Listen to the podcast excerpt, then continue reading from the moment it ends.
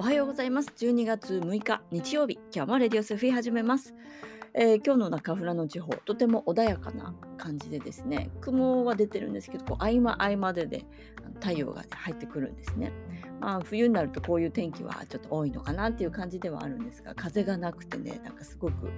穏やかですね。で普段より暖かい、えー暖かいといってもですね氷点下2度です。もうねあのな体が慣れてくると北海道人はこのぐらいだとですねあったかいでって言い始めますからあの不思議な感覚ですよね人間のね。東京とか行ったらマイナス2度って言ったらねテレビ出ちゃうぐらいあの大騒ぎしそうですけども。いや今日あったかいわとで言える感じになってきます。北海道にもしね、まあ、移住しないと分かんないから旅行だと、まあ、ただ寒いだけだと思いますけど。まあ、1年一冬でもね過ごしてみるとこの感覚がわかるかなと思いますね。マイナスこのままね、うん、まだね10マイナス10何度という感じで2桁には行ってないんですが来再来週あたりから行くのかな。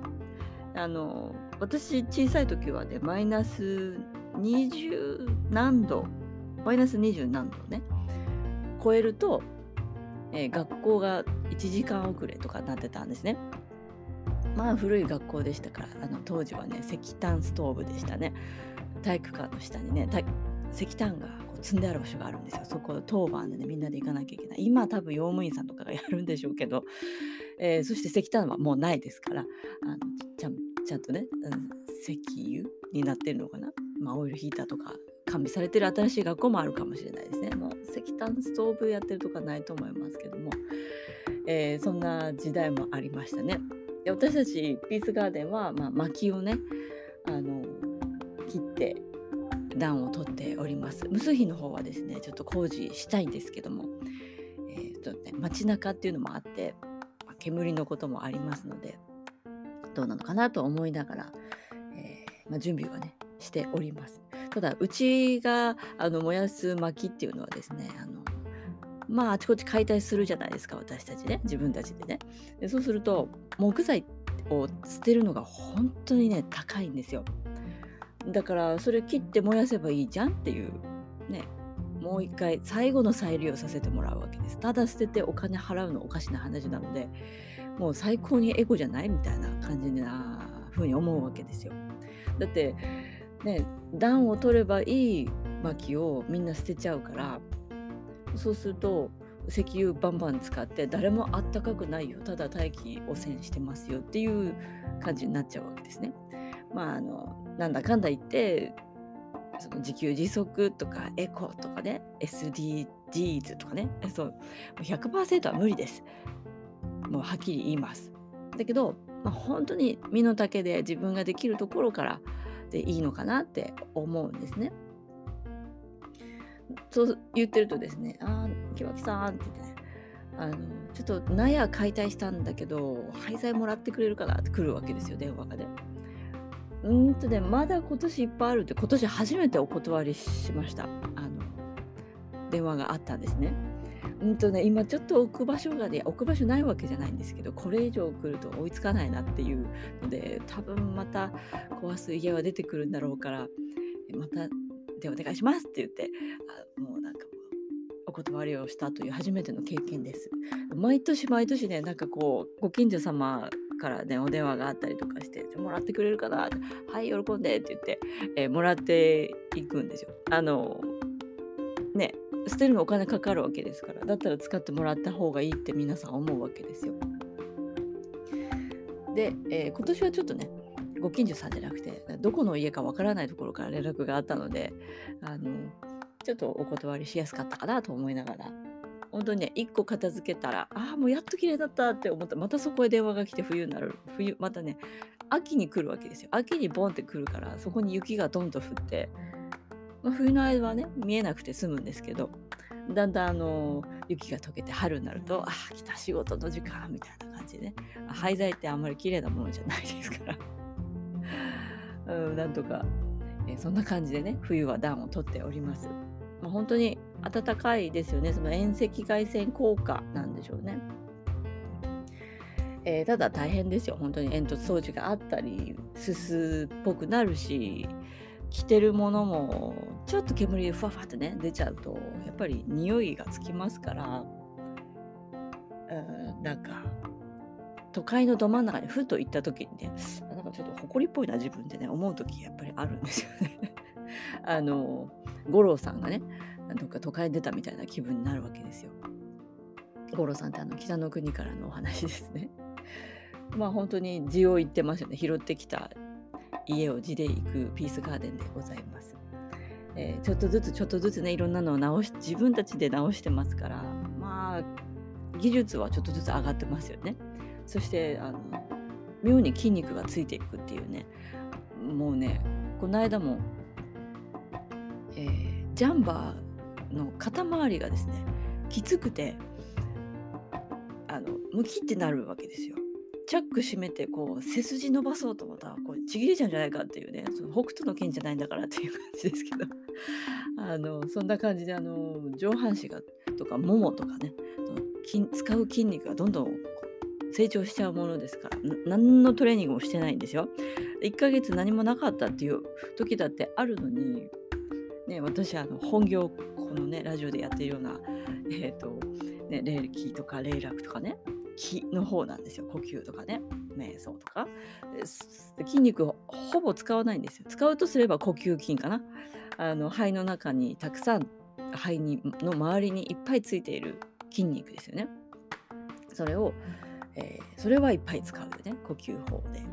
だけど外側の筋肉あんま使わないんだけどなっていう 1, 1ヶ月ぐらいあったとしてもその間になんか育ってるんですよね。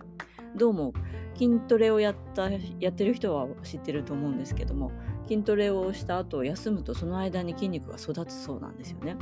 そういうことなのかなと思いながら。まあそんなそんな私の筋肉の話はどうでもいいんですけども。まあ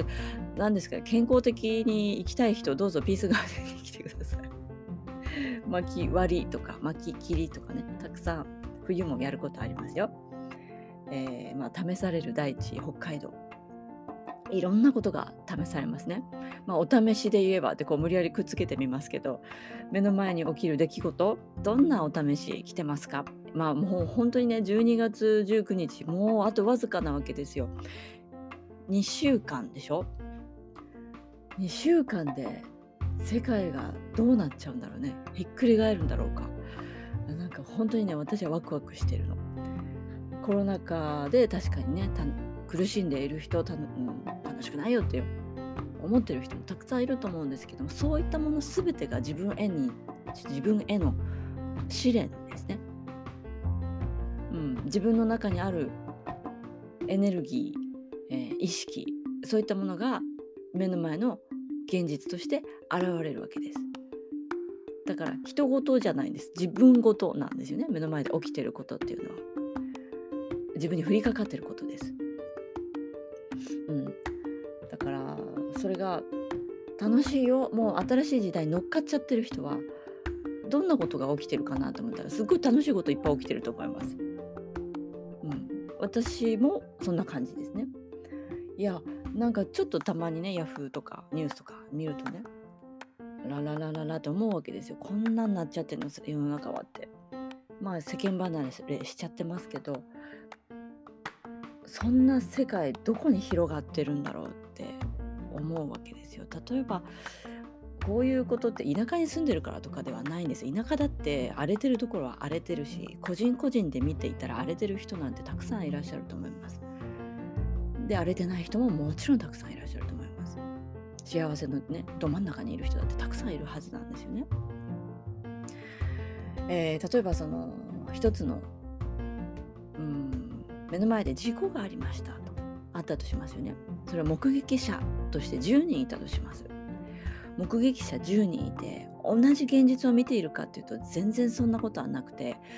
一つの物事を10人が見てたとしてもその人の、うん、それぞれのね持っている周波数だったり心のありようだったりそういったものによって見方取り方いわゆる目の前に繰り広げられる現実が10通りあるって思ってください。例えば一人は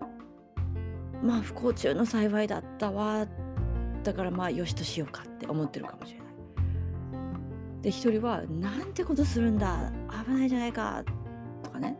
運転手に対して怒りを持つ人もいるかもしれない。えー、そこにね小さい子供が近くにいたってなったらやっぱりそれも恐れ不安から来る恐怖の怒りがきますよね。なんてことしてくれるんだって言ってね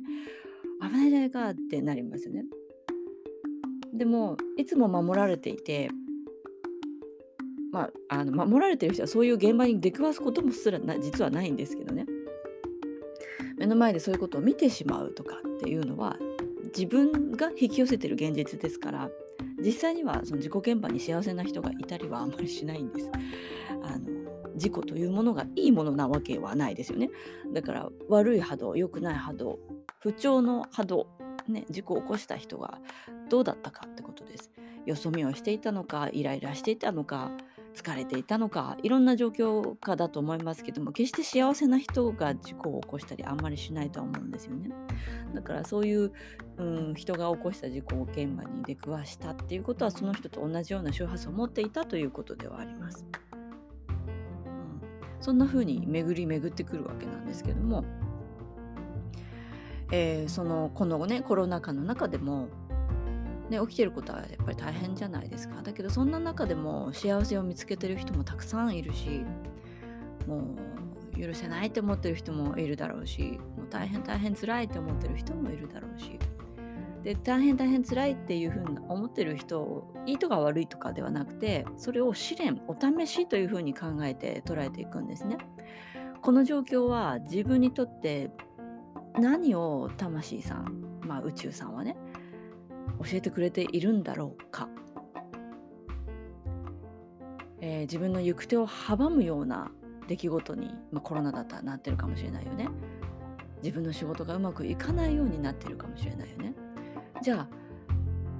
コロナさんは何を教えてくれてるんだろう？何が自分阻害されているのか？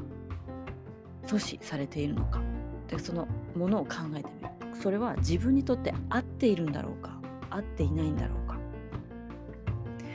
えー、東京でもたくさん飲食店の方たちもやっぱり廃業にね追い込まれてる方とかがいらっしゃるというふうに聞いています。だけどその状況だけを見ていればああ大変だなって思うんだけども波動的観点から言うと心が、うん、心の状態が全部現実に現れるんだよということを見て取れ見ていけば人の話だとね反感を買うかもしれないから自分だったらっていうふうに例えてみます。もし自分の目の前にそういうことが起きました。東京で私飲食店やってました。こういうなんか居酒屋さんやってました。コロナの影響を受けて、えー、なんかうまくいかない廃業に追い込まれそうだってなった時私はどう取るか。それをどうサインとして取るか。まず自分だったらね普段からのおこ、うん、行い心の状態仕事に対する思いっていうのをずっと見てるから24時間ビパサナしてますのであーなんか疲れてきたなとかね。これでいいんだろうかとかね。こんなやり方でいいんだろうか。自分が出してる食べ物は人に優しいんだろうか。心に優しいんだろうか。本当はこういうものじゃないんだよな。実はお金で生きていきたいわけじゃなくて料理が本当に純粋に好きだったんだよな。なんか忙しさにかまけてお金を儲けることだけにうんなんか集中しちゃってる自分が嫌だなと思っていたはずです。これね私だと思ってくださいね。人のことじゃないと。でもそういうことビパサナしてない人は無視していくわけですよ。目の前の忙しいことにただただ流されていくだけ。世の中のね、資本主義的な生き方お店の在り方っていうものに流されて自分自身を見失って生き方見失った生き方をしているとそういう自分に気づけないんですよね。多くの人がそうやって生きているからそれに気づきなさいよっていうのがコロナを通した目の前の現実じゃないのかなって思います。うんま、私だったらそんな風に目の前の現実あダメだったのかなじゃあこれは今自分にとって必要のないことなんだと思って自分自身に変革を起こそうかなと思いますね。うん、その前に変革を起こしてしまうと思うけど自分だったらねあの大変な目に遭う前にスースーとかわしていっちゃうんですよ。自分を見ていると次の流れがわかるからだって人間は小宇宙でありそして大宇宙がありっていう。自分自身を見ていれば次何が起こるのか。自分自身は何をするべきか。宇宙地球というところに住みながらです。合わせて生きていけばいいんですから。そういうふうに現実もスースーとかわして自分の道通りに生きてはいけるんですけども時折もし流されたとしたら目の前に起きる現実を見てあ何か間違ったんだなって思って感謝をして変革に取り組む。ということをするかなと思います。だから大変な煽りを受けている人たちっていうのは大きく変わるチャンスがあるというふうに自分らしく生きるチャンスがあるっていうふうにも捉えてもいいんじゃないかなって思うんです。考え方の違いとは思いますけどあの大事なことかなと思います。悶々とどうにもならないことコロナなんてどうやったってコントロールもできないわけですからそんなことに対してどうにかしようなんて思うのが間違っている。それは人間のエゴですよね。コロナをどうにかしよう。地球をどうにかしよう。自然をどうにかしよう。そういうことをやってるから地球が壊れてきたんでしょ。自然環境が壊れてきたんでしょ？それの一つだと思います。人間は、うん、人知の及ばないところまで手を出してはいけないと私は思います。受け入れるしかないじゃないですか。地球が変わっていくんだもの。宇宙が変わっていくんだもの。そこに住む私たちはそれに合わせて、えー、穏やかに変化をしていく。スムーズにね抵抗する必要はないわけですよ。抵抗分子で生まれついた人もいるかもしれないけどね。でも抵抗するってすごく大変なことじゃないですか。流れる川をせき止めるぐらいのエネルギーが必要なんですよ。人間で言うとそんなことしてたらうつ病になったり病気になったりしちゃいますからね。もういいんです。流れたら流れるままに生きていけばいいですだってここ地球という星だよね。っていうところにあの立ち返っていくんですね。えーとね。ふと思われる現象をプラスに転換して生きるっていうのは正直技術だとは思います。だけど技術ですから磨かないとね自分のものになっていかないわけですよ。だから1回2回失敗したぐらいで落ち込まないでねあのマイナスと見える現実をプラスに転換して自分の自己成長につなげていくもしくはあるがままの自分に戻っていくっていうところに何て言うかな自分のものにしていってほしいなって思います。今日もそんな一日になるかもしれません、えー、楽しんで目の前の出来事から受け入れていきましょう。それでは今日も良い一日を。